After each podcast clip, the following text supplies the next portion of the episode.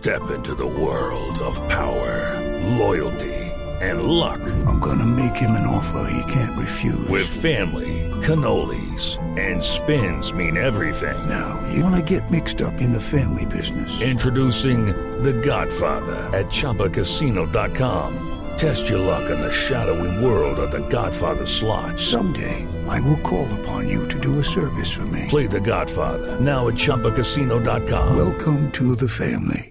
Purchase necessary. Group. Prohibited by law. 18 plus. Terms and conditions apply.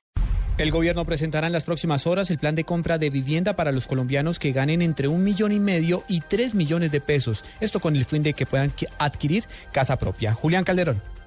El ministro de Vivienda Luis Felipe Nao presentará al presidente Juan Manuel Santos lo que será el nuevo plan de viviendas que su cartera planea ejecutar. A diferencia de las 100.000 viviendas gratis, estas se enfocarán a los estratos medios. Clase media está en el peor de los mundos. Los más vulnerables tienen los subsidios del Estado, los que tienen mayores recursos pueden hacer exenciones tributarias muy altas cuando compran una vivienda y eso es casi un subsidio de vivienda. Pero la clase media se tiene que demorar a veces 10, 15 años de poder tener o comprar una vivienda y por eso, como lo dijo el vicepresidente, vamos a llegar con un nuevo programa de 100.000 viviendas para estas personas. Los detalles del plan serán anunciados por el propio presidente Juan Manuel Santos, pero de momento se sabe que los recursos saldrán del Ministerio de Vivienda. Julián Calderón, Blue Radio.